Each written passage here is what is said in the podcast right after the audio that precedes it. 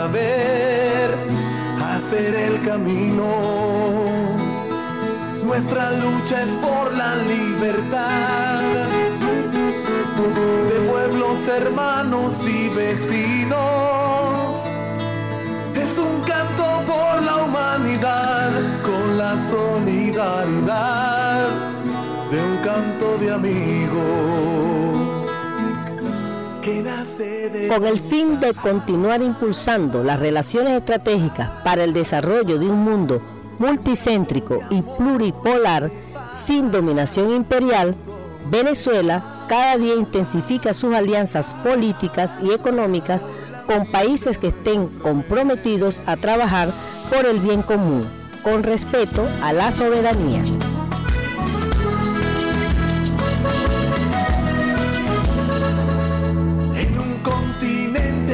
Sufrió invasión, saqueo y genocidio. Un grito de guerra y de dolor. En Integración Mundial, en sintonía con la Asamblea Nacional Constituyente, daremos a conocer las alianzas, convenios y relaciones estratégicas de nuestro país con las economías emergentes, tal como lo estableció nuestro comandante Hugo Chávez en el Plan de la Patria, hoy Ley de la República. Sintoniza el programa Integración Mundial todos los lunes de 6 a 7 de la noche, con retransmisión los jueves a las 7 de la mañana y los viernes a las 5 de la tarde.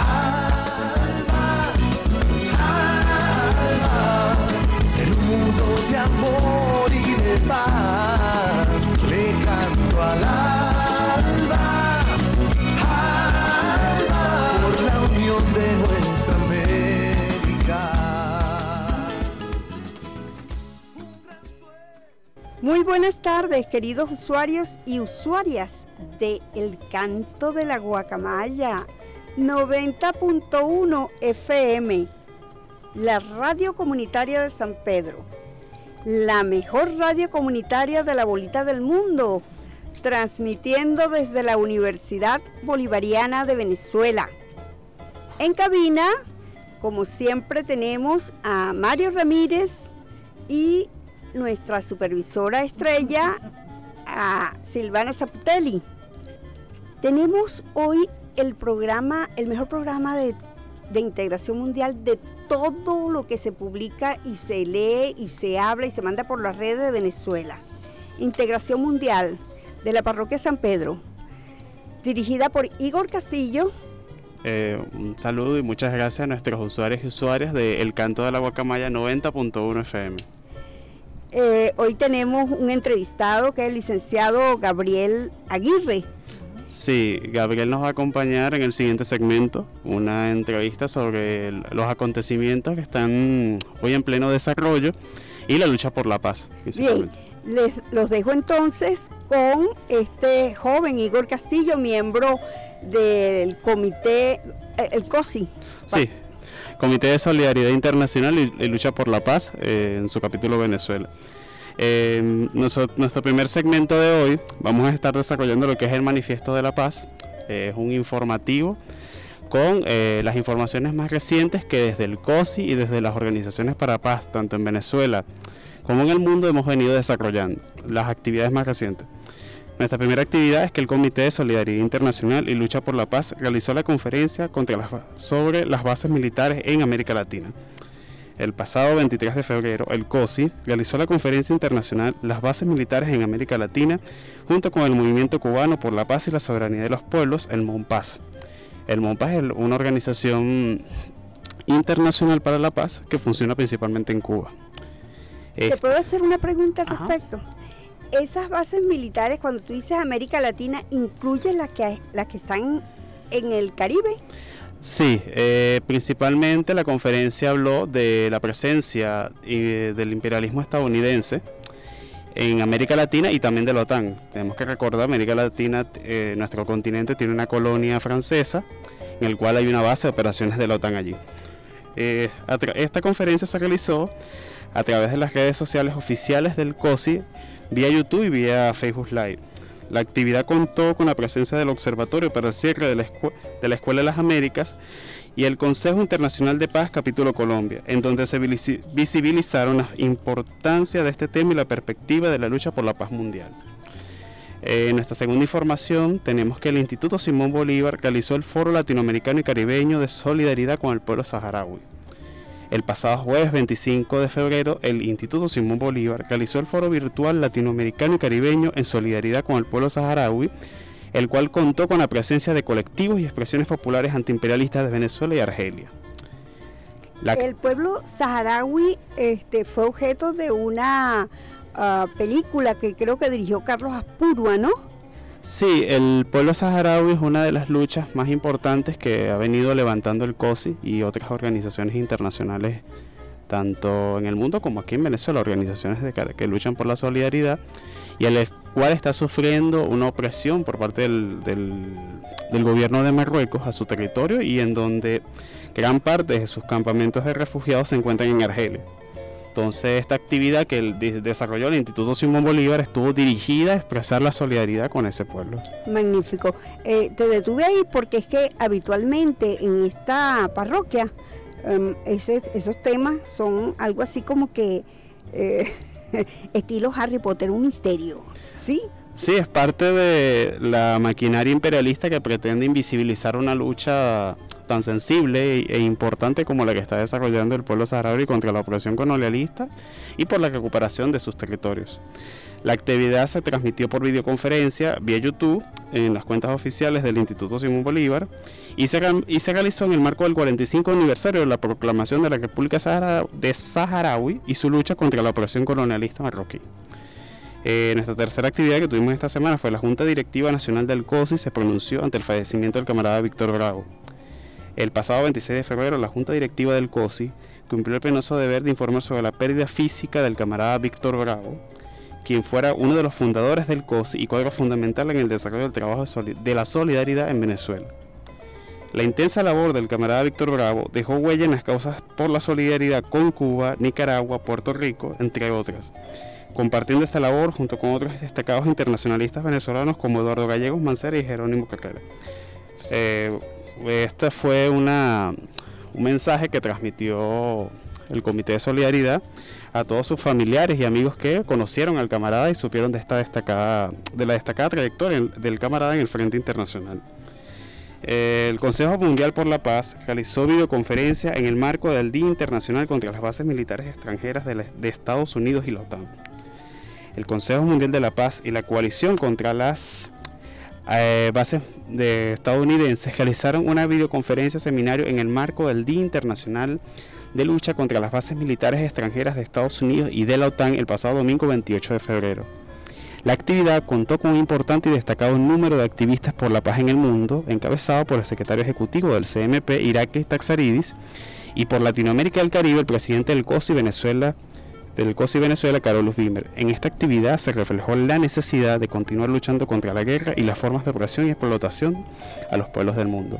Eh, vale destacar que esta conferencia contó con invitados, que fue una conferencia seminario más bien, contó con este, eh, miembros del Consejo Mundial por la Paz de Asia Pacífico, de África, de Medio Oriente, y en donde se visibilizó cuál es la acción que ha emprendido el imperialismo estadounidense y la OTAN principalmente en a través de estas llamadas bases militares. Fíjate, eh, eso es muy importante porque la UNASUR, cuando en su carta fundacional creo, este, declaró la región como una región de paz y en estos momentos es extremadamente importante esa declaratoria porque aunque hayan salido algunos gobiernos, eh, hayan decidido salirse de, de, la UNASUR, este, como tal la Carta Fundacional sigue teniendo vigencia. Y esa declaratoria de región de paz es eh, fue muy compartida por Víctor. Yo en una oportunidad escuché una conferencia donde él hacía referencia a esa condición de región de paz. Sí, es que eh, parte de lo que ha sido el ideario bolivariano y de integración y que es uno de los principios rectores que, que han mantenido estas nuevas organizaciones que están surgiendo en América Latina a partir de lo que ha sido el triunfo de las fuerzas populares en nuestro continente eh, uno de los temas fundamentales es reivindicar el carácter que tiene nuestro continente como una región de paz. Si nosotros observamos a otras regiones del mundo, vemos las consecuencias que ha tenido la las guerras, que han tenido las formas, las distintas formas de agresión que tiene el imperialismo y que tiene el gran capital. Eh, recientemente, por ejemplo, vimos lo que sucedió en Siria y otros tipos de escenarios que, bueno, eso lo vamos a estar conversando con nuestro invitado. Bueno, ya estas fueron las informaciones a través de este es nuestro mensajero de la paz que desde el Comité de Solidaridad Internacional y Lucha por la Paz hemos este, informado a nuestros usuarios y. Bueno, queridos usuarios, este programa se pinta bueno, muy bueno, porque estamos hablando de algo maravilloso que es la paz. Eso que Venezuela eh, ha preservado con el pueblo más, pero más preparado para la guerra, porque estamos en busca de la paz. Por eso Pablo Milanés nos llama a la Unión Latinoamericana cantándonos canción por la unidad latinoamericana.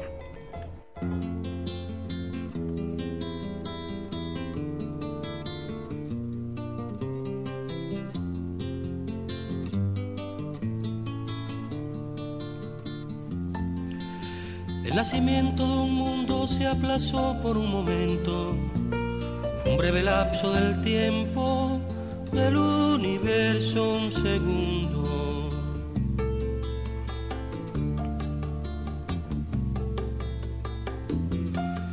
Sin embargo, parecía que todo se iba a acabar con la distancia mortal que separó nuestras vidas. Realizaron la labor de desunir nuestras manos y a pesar de ser hermanos, nos miramos con temor. Cuando pasaron los años, se acumularon rencores, se olvidaron los amores, parecíamos extraños. Qué distancia tan sufrida, qué mundo tan separado jamás hubiera encontrado sin aportar nuevas vidas.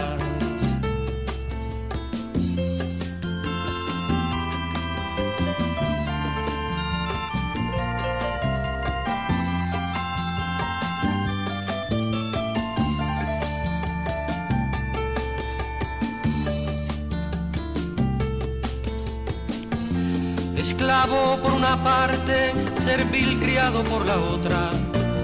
Es lo primero que nota, el último en desatarse.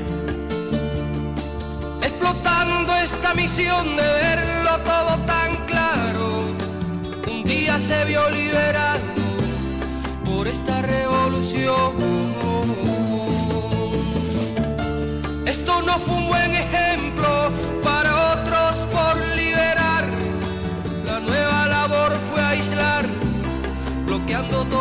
experiencia.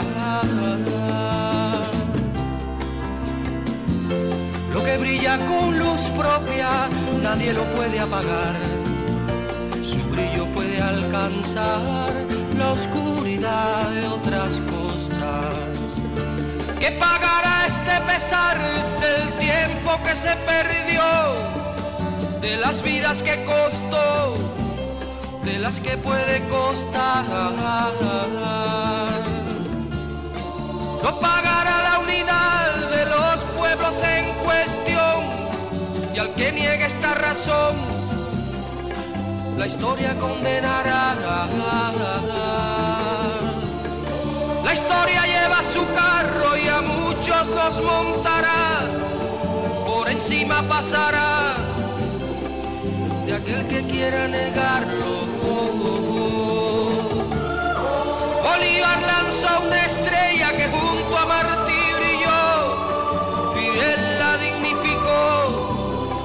para andar por estas tierras. Bolívar lanza una estrella que junto a Martí brilló, Fidel la dignificó para andar por estas tierras.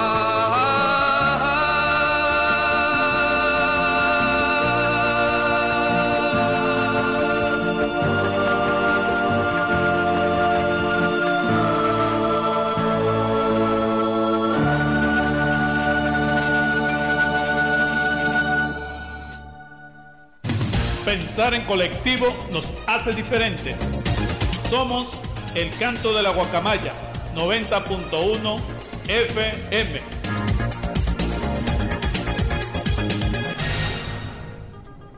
Continuamos en nuestro programa de integración mundial por el canto de la guacamaya 90.1 FM. En nuestra próxima sección que tenemos Embajadores de la Paz, contamos con la presencia del camarada Gabriel Aguirre. Él es politólogo egresado de la Universidad Central de Venezuela, especialista en Derecho y Política Internacional Además de eso, es secretario general del Comité de Solidaridad Internacional y Lucha por la Paz, COSI Venezuela, y representante del Consejo Mundial de la Paz ante el Consejo de Derechos Humanos de las Naciones Unidas. Bueno, Gabriel, muchísimas gracias por tu presencia aquí en nuestro programa. Quisiéramos eh, comenzar con este, nuestro principal tema, que es la lucha por la paz de los pueblos del mundo. ¿Qué opinión construcción han hecho desde el COS y desde tu experiencia en, en la lucha por la paz sobre este tema? Bueno, primeramente muy buenas tardes a todos los usuarios y usuarias de la radio comunitaria La Guacamaya, que funciona en la Universidad Bolivariana de Venezuela, en la populosa parroquia de San Pedro. Realmente para nosotros es un honor y un placer ser invitados a esta radio y también por supuesto al programa que a partir de este momento va a estar desarrollando el Comité de Solidaridad Internacional y Lucha por la Paz en este mismo espacio. Indudablemente es una iniciativa muy importante que, como tú bien lo señalas, viene a inscribirse dentro del conjunto de acciones que viene a desarrollar el Comité de Solidaridad Internacional, entendiendo que primeramente el COSI fue una organización que se fundó en Venezuela en 1971. Este año estaremos cumpliendo 50 años desde nuestra fundación. Ha sido una organización que nació principalmente como resultado y como expresión y síntesis de ese acumulado de luchas históricas del pueblo venezolano en el marco de la solidaridad internacional.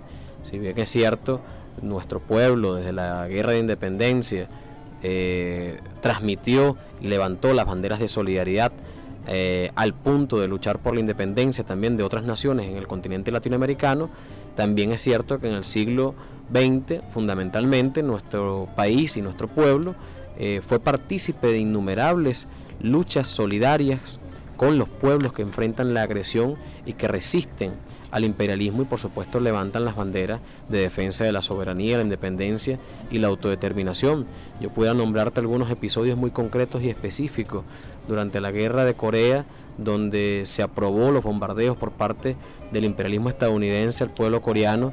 Desde Venezuela se hicieron innumerables acciones de calle para impedir que Venezuela enviara tropas a la coalición que en ese momento eh, organizaba Naciones Unidas y con el objetivo de que no nos hiciéramos parte de una guerra fratricida contra un pueblo hermano.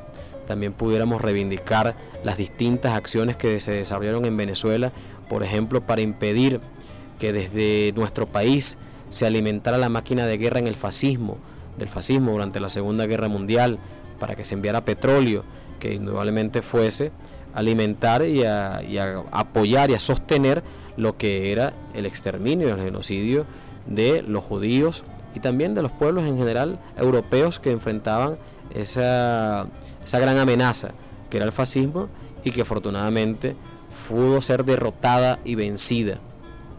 Hasta el momento, bueno, nosotros hemos visto algunos nuevos brotes de fascismo en el mundo.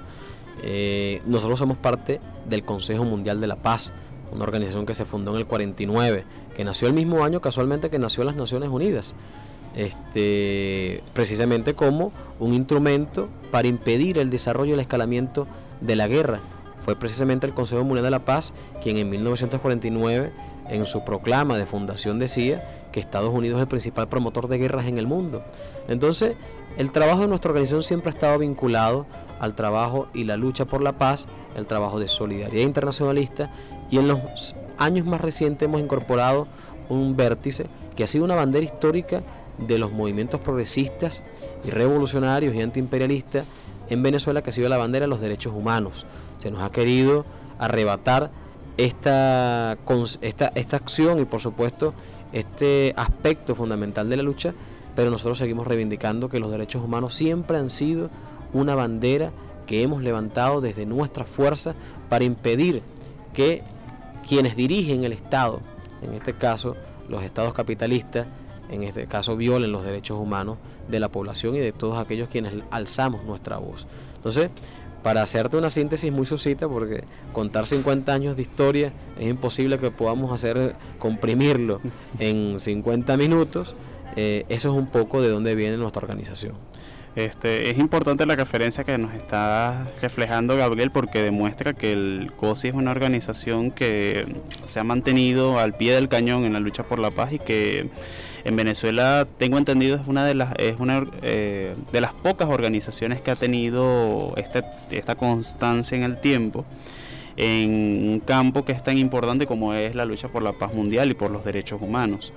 Eh, recordarle a nuestros usuarios y usuarias que están recientemente sintonizando el canto de la Guayacamaya 90.1 FM, es que nuestro programa se retransmite los días jueves a las 7 de la mañana y los días viernes a las 5 de la tarde. Eh, también que pueden contactarnos por el 0414-386-8379 para la mensajería de texto o escribirnos a la página oficial del COSI, COSI Venezuela, ah, por Facebook y Twitter. Eh, queríamos hacerte algunas preguntas, Gabriel, aprovechando tu presencia acá. Y es que observamos recientemente, la, esta semana que acaba de culminar, la situación que está sucediendo actualmente en Siria, el recrudecimiento de los bombardeos. Entonces, ¿cuál es la opinión del COSE sobre la situación en Siria actualmente? ¿Cuál es el que han analizado desde la Directiva Nacional del COSE y pues, qué está sucediendo allí? Mira, primeramente para nosotros es claro que hoy estamos en una etapa de la lucha de los pueblos que sigue estando marcada principalmente por el escalamiento de las guerras imperialistas, precisamente en el marco de las contradicciones interimperialistas a nivel mundial y en esa lucha de resistencia de los pueblos por la defensa de su soberanía como lo proclamaba, lo decía hace un rato, como lo proclamaba el Consejo Mundial de la Paz, Estados Unidos sigue siendo el principal promotor de guerras en el mundo. Ahora, lo más irónico de esto es que se produce en un momento donde existe una nueva administración, donde existe un supuesto nuevo gobierno con un nuevo rostro que no tardó ni siquiera un mes en empezar ya una acción de escalada, una acción de agresión contra un pueblo que desde el año 2011 viene enfrentando una guerra que ha sido promovida fundamentalmente por las potencias imperialistas de Occidente con el objetivo de liquidar todos los bastiones de resistencia que puedan existir en el Medio Oriente para sus planes de dominación, de saqueo, de expoliación de los recursos, por supuesto de control de las rutas comerciales, de la, del control de los nuevos mercados de disposición y de las fuerzas de trabajo. Eso es lo que hace Estados Unidos en el caso de Siria, en el caso del Medio Oriente. Por eso nosotros queremos desmontar, y lo hemos dicho en distintas oportunidades, esa tesis o esa hipótesis que se intenta presentar de que los conflictos en el Medio Oriente tienen que ver con componentes religiosos. Los conflictos en el Medio Oriente tienen que ver fundamentalmente con los ingentes recursos minerales, acuíferos, energéticos y de biodiversidad que se encuentran en esa región, principalmente energéticos. Ahora, en el caso de Siria, todos lo sabemos, el desarrollo de la guerra en el caso de, del país árabe tiene que ver fundamentalmente con el paso de la construcción del, del, gasoducto que se estaba trabajando específicamente que iba a pasar por ese territorio y donde también potencias que se encuentran en la región, en este caso como Turquía, tenían importantes intereses sobre la base de eso. ¿Qué hizo las potencias imperialistas de Occidente? Bueno, armaron un conjunto de grupos mercenarios, de grupos terroristas, como el fulano Daesh, en, la, en el objetivo de promover una guerra civil interna que depusiera al gobierno de Bashar al-Assad, que ha demostrado en todos estos años de resistencia que pese a lo que pudo haber existido en algún momento, que eran algunos cuestionamientos o algunas críticas al gobierno, como naturalmente ocurre en todos los países, lo cierto es que el pueblo ha cerrado fila en torno a la unidad patriótica, en torno a la unidad antiimperialista, con el objetivo de impedir que el imperialismo pase. Ahora, ¿qué está ocurriendo? Bueno, que Estados Unidos se resiste a retirar sus tropas del territorio sirio, que Estados Unidos cree que tiene todavía licencia para seguir bombardeando cualquier nación que se le venga en gana, que se le antoje, y que el nuevo secretario de Defensa, Lloyd Austin, tiene un amplio prontuario y expediente intervencionista porque él participó en las guerras, específicamente de Irak, de Afganistán, y ahora ha dejado claro cuál va a ser su objetivo. Su objetivo va a ser seguir promoviendo y profundizando las guerras en territorio sirio y que ha quedado claro que los pueblos van a resistir, que los pueblos van a seguir enfrentando esa agresión y que Siria hoy se ha mantenido intacta frente a lo que ha sido las pretensiones de estas potencias de eh, doblegarla. Yo tuve la oportunidad de estar en Siria en dos misiones de solidaridad. Una misión en el año 2015 en pleno escalamiento de la guerra, donde ya había entrado las tropas del ejército ruso a ese territorio. Y les puedo decir con conocimiento de causa de que el pueblo sirio tiene total comprensión de la necesidad de defender su territorio, de defender su soberanía y de impedir que las potencias imperialistas concreten el proyecto que fundamentalmente es de la fragmentación del territorio sirio, muy similar a lo que sí lograron hacer en Libia, a pesar de que allí también hay resistencia. Este, eh, Gabriel nos está dando una importante referencia sobre lo que es la, todo el escenario político-militar que se está desarrollando en Siria, pero queríamos una pregunta, que nos respondieras la siguiente pregunta, es que ¿crees que se han cumplido o no las normas internacionales como de los altos al fuego y el uso de armamento? Esto no los va a responder en el próximo segmento. Los dejamos, dejamos a nuestros usuarios y usuarias con una canción con Ali Primera, Mi pueblo me hace cantar.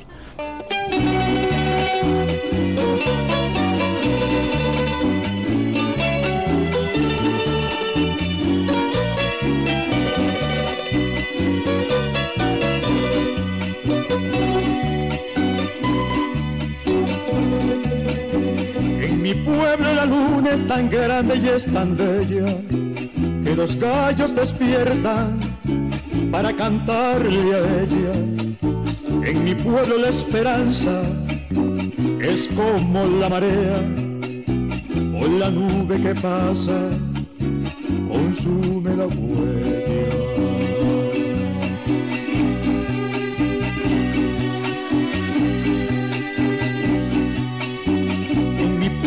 Los hombres han tomado partido, algunos por la vida y otros contra ellos mismos, pero la tierra que este va pariendo al camino en que todos los pasos lleven un solo ritmo.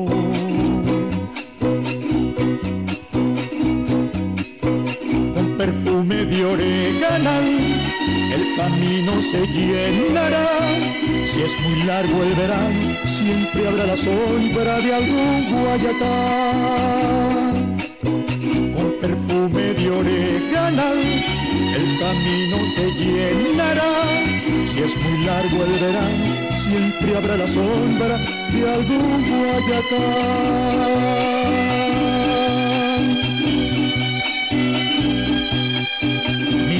Es Juan Bariaca y es Tulio Guariat, es Rafael Primera, el viejo querendón, y son las manos madre de todas las tinajas, y es la fruta espinosa y dulce del cardón.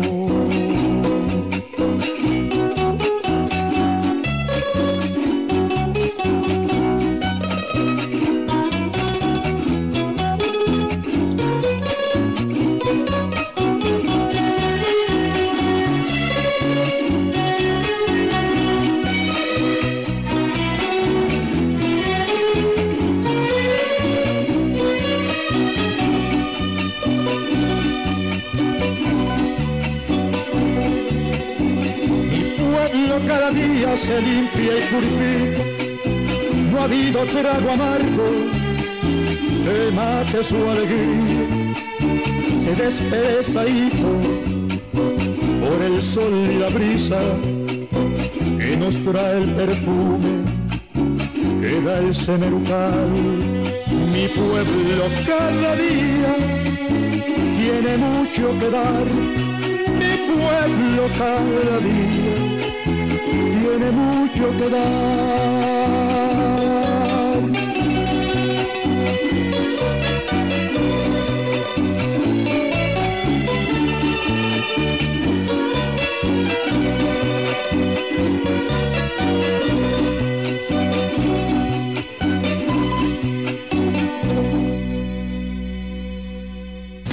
Pensar en colectivo nos hace diferentes. Somos el canto de la guacamaya 90.1 FM.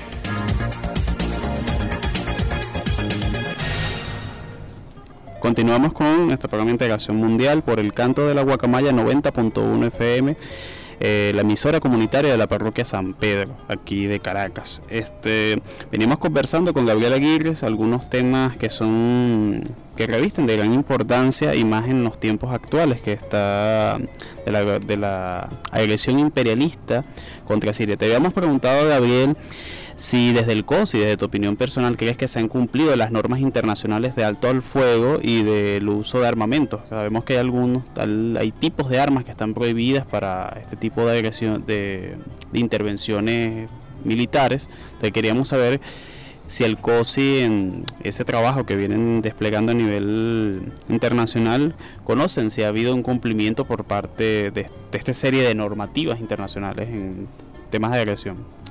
Mira, lo primero que tenemos nosotros que, destacar es que efectivamente la comunidad internacional ha hecho un gran esfuerzo por intentar ponerse de acuerdo en algunos puntos comunes de la acción y sobre todo para garantizar la subsistencia de la humanidad.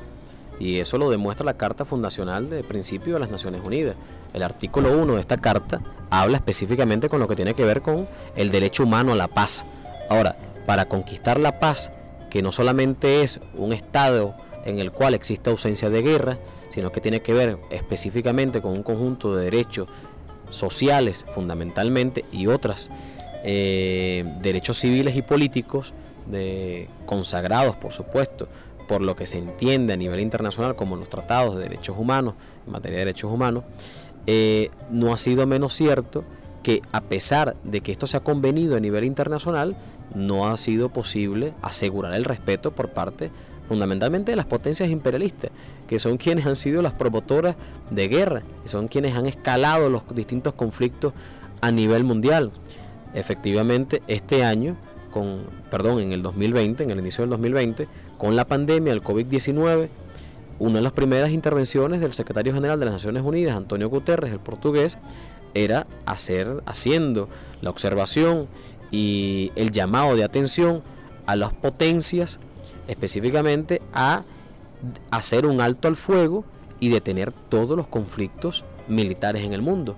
¿Cuál fue la respuesta de la potencia imperialista estadounidense? Enviar 27.000 hombres armados en la iniciativa Europa Defender al, al, continente europeo, mientras en Italia y en España moría la gente de COVID.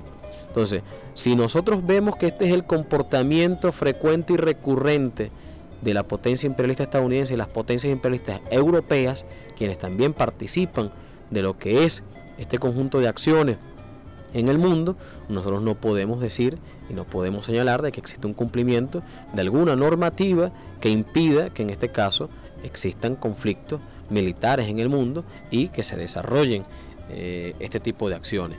Ahora, lógicamente, también existen algunos tratados que se han intentado establecer específicamente para impedir el desarrollo y la proliferación de distintos tipos de armas de destrucción masiva, entre ellas fundamentalmente las armas nucleares, donde hoy existen en el mundo, dentro de lo que está contabilizado por la Agencia Internacional de Energía Atómica, las armas que en su, en, su existencia, en su inventario, permitirían destruir el mundo unas cuantas veces. Entonces, esa realidad donde hoy nos señala que por lo menos Estados Unidos, según lo que ha declarado, solamente posee 1.500 cabezas nucleares y le sigue Rusia con 1.350 ojivas nucleares, estamos hablando de una capacidad destructiva bastante elevada. Ahora, ¿cuál ha sido la convocatoria a las naciones? Ha sido el objetivo y la convocatoria principalmente a no continuar proliferando estas armas nucleares. Dentro de pocos días, por cierto, el 5 de marzo, se van a cumplir 51 años de la entrada en vigencia y en vigor del Tratado de, de No Proliferación de las Armas Nucleares. Entonces, con motivo precisamente de esa fecha, deberían los pueblos en el mundo e, efectivamente seguir levantando las banderas de la defensa de la paz sobre la base de que en vez de invertir una cantidad importante de recursos para la preparación, la construcción y la inventiva de estas armas, efectivamente destinemos los recursos de la humanidad para resolver los grandes problemas que ella misma enfrenta, los problemas del hambre, los problemas de la pobreza, los problemas de la exclusión, los problemas del eh, impedir el acceso a la salud, a la educación, etcétera, etcétera, etcétera. Entonces, frente a esta realidad, nosotros la respuesta que encontramos y frente a las demandas que hacen nuestros pueblos, la respuesta que encontramos es más guerras en el mundo, más conflictos y ahora utilizando una nueva modalidad silenciosa, pero mucho más asesina, criminal, como son los nuevos formatos de intervención imperialista en el mundo, como las medidas coercitivas unilaterales. Ok. Importante referencia sobre eh, que haces, Gabriel, y que tomando en cuenta además de que existe, ha existido y se ha intentado construir una legislación internacional que permita de alguna forma eh, ir paulatinamente deshaciendo lo que es esa capacidad armamentística que ha venido consolidándose desde las potencias imperialistas y que son una amenaza para la misma existencia de la humanidad. Eh, y hablando de eso, de lo que es la humanidad y, de la importancia que para los gobiernos y para los organismos internacionales deben tener la población civil, nosotros, nosotros quisiéramos saber este, que, cuáles han sido las consecuencias directas en la población civil sobre el conflicto actual en Siria. O sea, cómo ha afectado más allá de lo que comúnmente conocemos, que es la destrucción de infraestructuras, la cantidad de, de funciones, sino cómo ha afectado a la Siria antes de la agresión y cuál es la Siria que actualmente vemos en despoja, que está actualmente viviendo la agresión imperialista. Mira, yo te pudiera hablar que al menos en esta guerra se han vivido tres etapas, ¿no? Tres etapas. La primera de ellas, cuando inició el conflicto. Cuando inició el conflicto estamos hablando de que se intentó sumir al país en una guerra civil interna muy cruenta, muy despiadada. Todos debemos recordar aquel episodio de el activista o mercenario de lo que era el denominado Ejército Libre Sirio, supuestamente la oposición moderada, caracterizada así por el imperialismo estadounidense, comiéndose el corazón de un militar patriota sirio. Entonces, esa primera etapa fue una etapa donde realmente se vivió el terror, donde se expresó, si hay alguien que quiera caracterizar lo que es el terrorismo en el mundo, es eso, eso es una acción terrorista, eso es una acción que siembra miedo, eso es una acción que efectivamente siembra desconfianza, siembra temor en la población de forma generalizada. Te pudiera hablar de una segunda etapa del conflicto cuando se incorporó el ejército ruso por solicitud soberana eh, del gobierno sirio para colaborar e impedir de que continuase profundizándose esta intervención imperialista que estaba además una coalición de 89 países de los mercenarios que habían encontrado en el denominado Estado Islámico, que ya sabemos que no es ni Estado, ni tampoco tiene nada que ver con el Islam, más allá de interpretaciones fundamentalistas, etcétera, etcétera, y desviaciones inclusive del Islam. Naturalmente, yo te puedo contar una anécdota que viví yo en el 2015, justamente en, esta etapa donde apenas estaba ingresando el ejército eh, ruso a, territorio sirio. Nosotros como delegación internacional nos llevaron a una celebración del Corpus Christi. Desde que había estallado la guerra no se había hecho una nueva celebración del Corpus Christi, que es la celebración de los cristianos, lo que para nosotros sería la Semana Santa. Y estaba la gente en la calle y en, ese, en esa celebración que se connotaba durante ese día, hubo, estaba una banda marcial presente y hubo un redoble de tambor que sonó muy similar a una bomba. Y allí el grito, la sorpresa, el gesto de temor y de miedo de toda la población, realmente estamos en radio, no pudiera describírtelo más allá de imaginar a alguien que vive con la zozobra y con la expectativa y con la sensación de que en algún momento va a haber una bomba por parte de esta fuerza terrorista o una descarga de algún misil enviado por parte de la Fuerza Aérea de las potencias imperialistas que están presentes en ese territorio. Ahora, también tenía otra visión, también hay otro rostro de la guerra, el rostro donde a pesar de las dificultades, a pesar de la guerra que se está en, desarrollando, se estaba desarrollando en ese país, efectivamente existía una población dispuesta a continuar la vida normal y cotidiana, Era realmente algo extraño escuchar en las noticias en el mundo los bombardeos en Siria, pero ver a la gente en Damasco, camino a las universidades, camino a los centros de trabajo, la gente tomando el transporte colectivo, el transporte público. Yo tuve la posibilidad de visitar nuevamente Siria en el 2018, tres años posterior a, esta fecha que ya he mencionado, y pude, pude encontrar un país en realmente relativa tranquilidad y estabilidad. Inclusive se había recuperado la vida nocturna del país. Durante esa visita tuve también la oportunidad, o tuvimos la oportunidad, de encontrarnos con el presidente Bashar al-Assad en un intercambio a puerta cerrada. Y él nos decía algo que es muy importante en ese momento. Y fíjate la, la certeza de lo que él señalaba. Él decía, parece que hoy Siria ha vencido militarmente. Militarmente porque en ese momento las tropas del Estado Islámico estaban replegadas en, en Idlib, en el territorio que es frontera específicamente con Turquía. Pero él decía, pero el conflicto, a pesar de que hemos vencido militarmente, el conflicto en Siria no se va a acabar hasta que no exista un acuerdo internacional. Y eso es lo que ha venido ocurriendo. No existe un acuerdo internacional entre las potencias imperialistas y a pesar de que militarmente ya puede decirse que Siria ha vencido y ha ganado la guerra, a pesar de eso vemos este tipo de acciones deliberadas, inclusive que pudiéramos decir que no pertenecen al formato de una guerra convencional, porque después de tanto tiempo sin bombardeos, de una forma, eh, digamos, espontánea o, o inclusive mm, despótica, Estados Unidos decide bombardear una zona del territorio sirio y en consecuencia mantener la llama encendida de lo que ha sido un conflicto que le ha costado a su población importantes decesos, importantes muertes, destrucción de la infraestructura, pero que ese país, en mi opinión, ha hecho un gran esfuerzo por levantarse y por mantenerse en pie a pesar de la creación. Este, bueno, Gabriel, teníamos otra pregunta, pero ya nos informan que tenemos que ir a una pausa musical. Este, dejamos a nuestros usuarios y usuarias con la, la agrupación Ciudad Canción La Paz es Ya, por el canto de la guacamaya, 90.1 FM. Tú y yo somos parte de esto, pues somos la misma gente. Tú y yo que sabemos hablarnos mirando siempre de frente. Cuando no pude pararme solo, viniste pronto al rescate. Cuando aquel golpe te puso triste, juntos echamos pa'lante. Tú y yo somos parte de esto, pues somos la misma gente. Tú y yo que sabemos hablarnos mirando siempre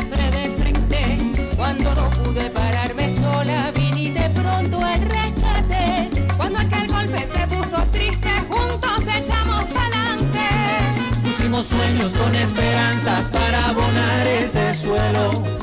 Pusimos surco y semilla y les cantamos el duelo. Ahora que viene la floración y con ella el grano y el pan. La garantía del poderoso no quiere echar a pelear. Para que todos estamos claros que es bueno el suelo y es bueno el clima. Sepan también que no dejaremos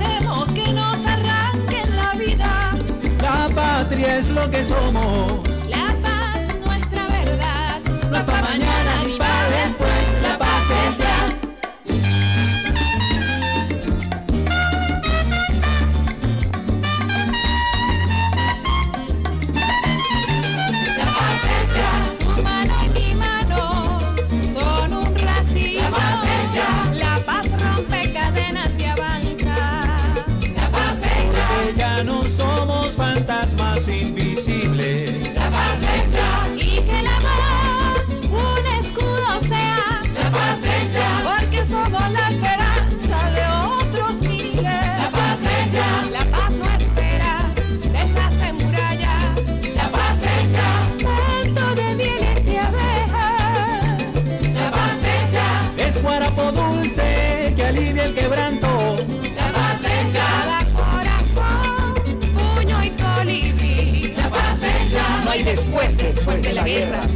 Regresa del fósforo. La paz es ya. Piso el cuello de la águila negra. Caballo blanco, Dios igual negro. La paz es ya.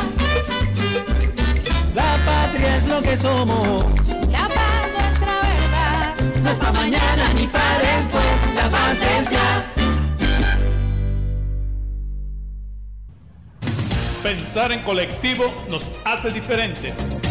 Somos el canto de la guacamaya 90.1 FM.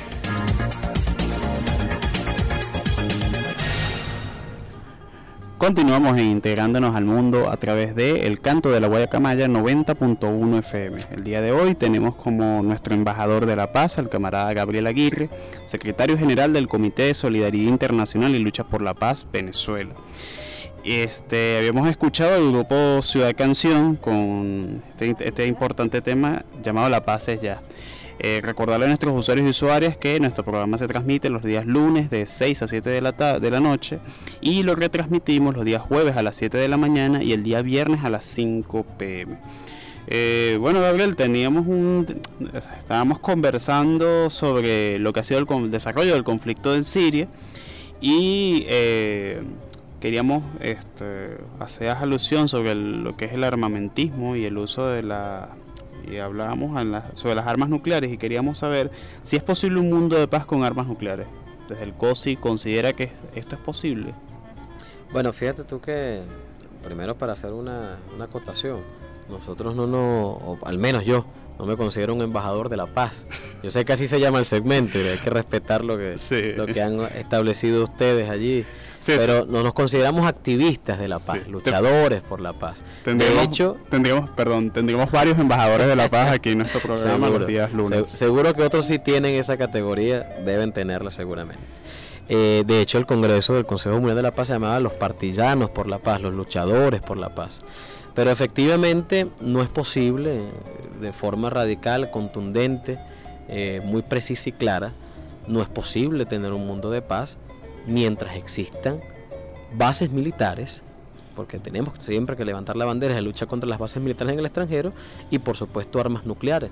Ahora, lo más interesante de esto es que la humanidad parece en, su conjunto y en su forma eh, que un sector de ella no toma conciencia de lo que ha sido o lo que significó el horror de la aplicación de estas armas nucleares con la detonación de la bomba de Hiroshima y Nagasaki. En agosto se conmemora un nuevo aniversario de estos bombardeos.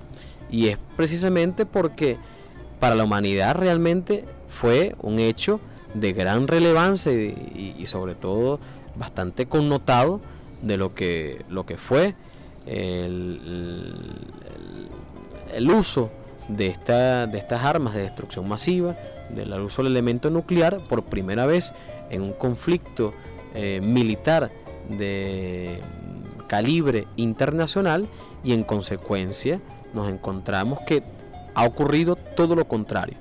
Pese a la promulgación de este tratado de no proliferación de armas nucleares, que además se firmó en 1970, en el 68 y entró en vigor en 1970, fíjate algo interesante, 17 años tardó la humanidad en ponerse, 18 años para tardar la humanidad en ponerse de acuerdo internacionalmente de que no debían existir armas nucleares. Es decir, pasaron 18 años después del estallido de la bomba atómica para ponerse de acuerdo sobre un tema que pareciera del sentido común de las personas lo más elemental y necesario para garantizar la subsistencia y la existencia de la especie humana, quienes habitamos en este planeta Tierra. Ahora, eh, innumerables son los esfuerzos que se siguen haciendo. Recientemente se desarrolló desde Naciones Unidas una conferencia, una nueva conferencia de desarme nuclear. Eh, es muy interesante lo que, lo que han dicho algunos líderes mundiales sobre, sobre esta perspectiva. Por ejemplo, yo recuerdo ahora una intervención que realizaba el presidente Putin de la Federación de Rusia en algún momento donde señalaba que hoy el equilibrio y la estabilidad del mundo se basaba con base eh, específicamente con el, con el uso de la fuerza. Es decir, eh, para garantizar la paz es necesario poseer armas nucleares en consecuencia para tener un elemento disuasivo. Y quizás en algún momento eso puede tener algún sentido, porque tienes un enemigo que tiene por su parte 1500 cabezas nucleares y que, como lo señalaba alguien acá en el estudio que nos acompañaba y nos hacía la referencia, también vamos a decirlo quién fue, Mirna nos hacía referencia específicamente sobre las armas nucleares que posee Israel. que todos sabemos que es una base militar, es una base eh, nuclear, en este caso de Estados Unidos, en el corazón del Medio Oriente, y que ha sido precisamente el instrumento y el enclave que ha utilizado el imperialismo para partir en distintos pedazos lo que ha sido ese territorio como una región geoestratégicamente importante para el mundo porque se concentra el 70% del petróleo liviano del mundo y que nadie tiene ninguna opinión y pasa a veces inadvertido lo que Israel representa como amenaza para esa región del mundo por la tenencia de sus armas nucleares. Entonces, en consecuencia, nosotros no debemos entrar a distinguir si tal o cual o determinado actor debe tener o no tener armas nucleares. En nuestra opinión, no deben existir armas nucleares. La humanidad tiene que avanzar a un nivel superior de desarrollo que le permita tener una convivencia en paz con base a los criterios políticos, ideológicos, religiosos, culturales o cualquier otra forma de agregación de los seres humanos. En consecuencia, creemos nosotros que debemos seguir luchando por un mundo de paz, de solidaridad y de justicia social. Eh, muchas gracias Gabriel. Eh, tenemos unos pocos minutos para expresar nuestro buzón de la solidaridad. Recordarle a nuestros usuarios y usuarias que el buzón lo tenemos en tenemos cinco minutos, nos informan en el estudio. Eh, ¿Tenemos tiempo todavía entonces? Sí, tenemos un poquito de tiempo para seguir nuestra, nuestro interesante debate con nuestros usuarios y usuarias. En el buzón de la solidaridad, Gabriel, eh, primero nos nos envían saludos de la parroquia San Juan en Caracas, a este, este importante programa. La compañera Dan Urdaneta nos envía saludos desde Caricuao. Eh, Jesús Elías Gutiérrez nos envía saludos y felicita la exposición del embajador por la paz, Gabriel Aguirre. Y además de eso, tenemos una de los una serie de preguntas, Gabriel, muy cortas. Eh, esperamos que sean no más de un minuto. hagamos un ejercicio de síntesis. Lo intentaremos. Lo intentaremos. Primero, desde el COSI consideran que hay elementos necesarios para una negociación en Siria. Sí existen, existen y son necesarios. Lo decía justamente con, con la intervención que hacía hace algún momento. Para poder finiquitar el conflicto militar en Siria y político en Siria es necesario un acuerdo internacional. Eso pasa por un acuerdo de las potencias, fundamentalmente, quienes se debaten hoy el futuro de Siria. Ahora, Siria ha sido muy enfática en algo, y eso lo decía también el presidente Bashar al-Assad, la soberanía en Siria no va a estar en, ningún tipo de negociación.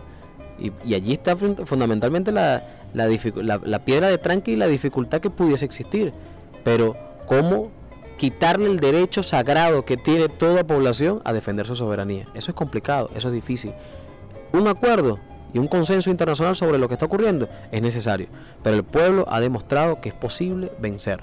¿Qué relación tiene el conflicto de Siria y Yemen en, el escenario de Medio Oriente? Son conflictos que ocurren primero en una misma línea del tiempo, ocurren con objetivos bastante similares y pudiéramos decir que en consecuencia son promovidos por dos países que son satélites y bases militares de Estados Unidos en el Medio Oriente. Por una parte Israel y por otra parte Arabia Saudita. Entonces debemos señalar que indudablemente hay una conexión en ambos conflictos. ¿Cuáles son los objetivos? Reforzar la presencia del imperialismo en esa región, hacerse el control de los recursos estratégicos, controlar las rutas comerciales, controlar los mercados que están a disposición y la fuerza de trabajo. ¿En qué afecta a Venezuela la proliferación nuclear? En el caso o sea, la proliferación de las armas nucleares, perdón. En el caso de nuestra nación es, muy, es mucho más peligroso porque mientras el mundo se fortalece con la construcción de nuevas armas de destrucción masiva, en consecuencia armas nucleares, nuestra nación es una nación de 30 millones de habitantes, efectivamente con una capacidad disuasiva militar importante, pero donde no existen armas nucleares y donde no tiene elementos e insumos para poder, poder disuadir a otras potencias de lo que pudiera ser una eventual agresión contra nuestra nación. Ahora, ¿qué nos corresponde? ¿Cuál es el papel que nos corresponde a nosotros a nivel internacional? Debe ser un papel de crear conciencia en nuestro pueblo, en los pueblos latinoamericanos y en los pueblos del mundo, sobre la necesidad de seguir manteniendo lo que señalaban al principio del programa, aquella proclama que se realizó en enero en La Habana, en, en la CELAT, del año 2014, de declarar América Latina como un territorio libre de bases militares y de armas nucleares. ¿Consideras que Venezuela ha tenido un papel preponderante en la lucha por la paz?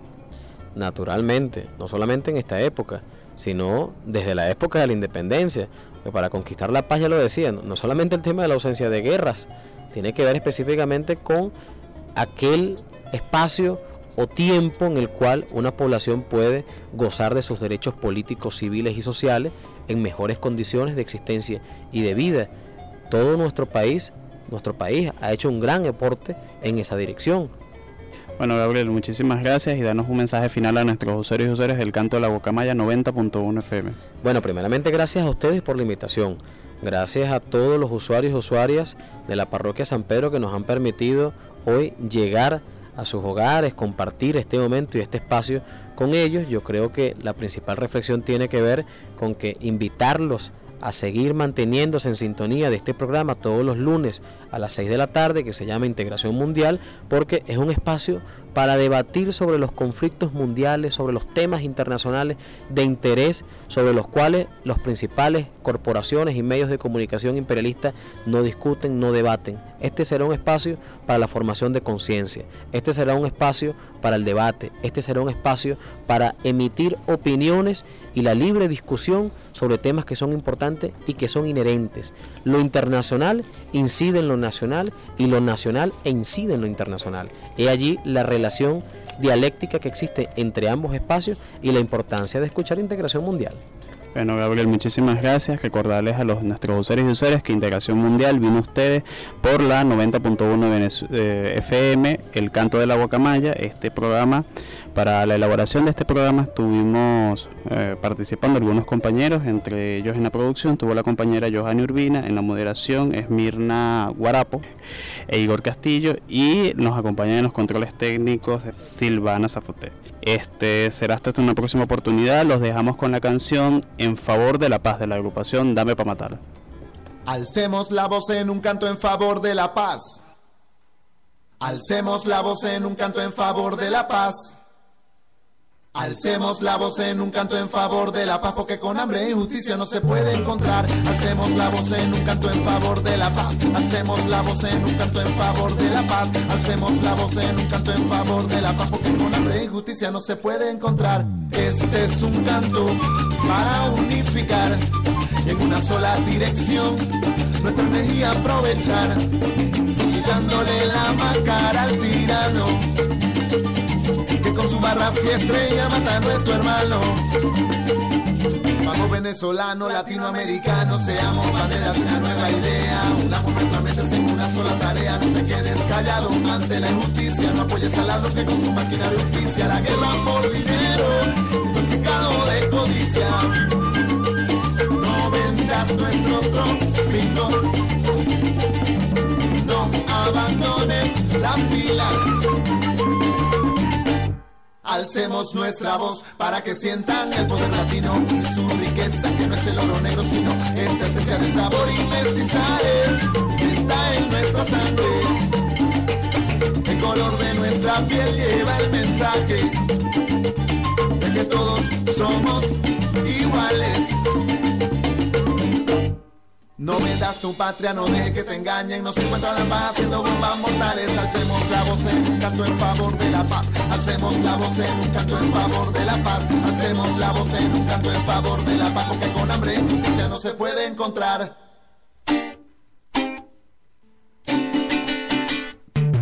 A haber paz en una nación cuando no se le pone verdadero corazón? Escúcheme señora, escúcheme señor, para conseguir paz hace falta más amor y justicia. En este mundo de malicia se matan entre países y se desquician, por eso es que este mundo no avanza. Tú quieres hacer algo bien y la vida no te alcanza. Son tantos tiros, tanta matanza que se ha perdido el equilibrio de la balanza. Vivimos en un mundo material lleno de inventos y de belleza artificial donde las armas son un producto comercial para ayudar a progresar al criminal. Tenemos terrorismo, tenemos racismo, tenemos lo que sea, pero no nosotros mismos. Tenemos internet, tenemos satélite, televisión, aviones de gran élite. Esto es lo que se llama tecnología avanzada. Tenemos tantas cosas que no tenemos nada. Prefiero quedarme indio con mi guayuco, con mis pies descalzos y mi bejuco, con mi cultura y mi siempre y mi conuco, sin tantas trampas y sin tanto truco. Es hora de unificarnos en uno solo. Con los puntos cardinales, siete mares y dos polos. Ahora te pregunto, ¿de qué lado estás?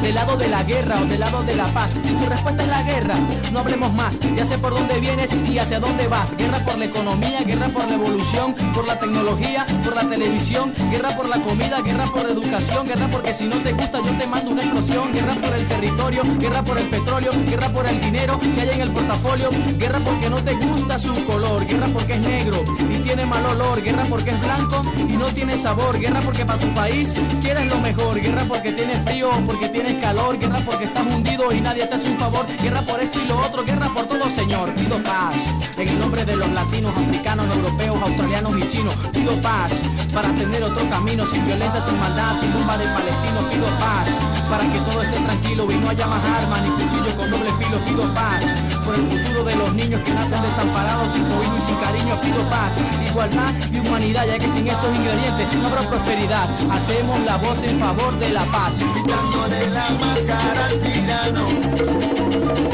que con su barra siempre ya matando a tu hermano. El color de nuestra piel lleva el mensaje de que todos somos iguales. Voz en un canto en favor de la paz. Alcemos la voz en un canto en favor de la paz. Alcemos la voz en un canto en favor de la paz. Porque con hambre justicia no se puede encontrar.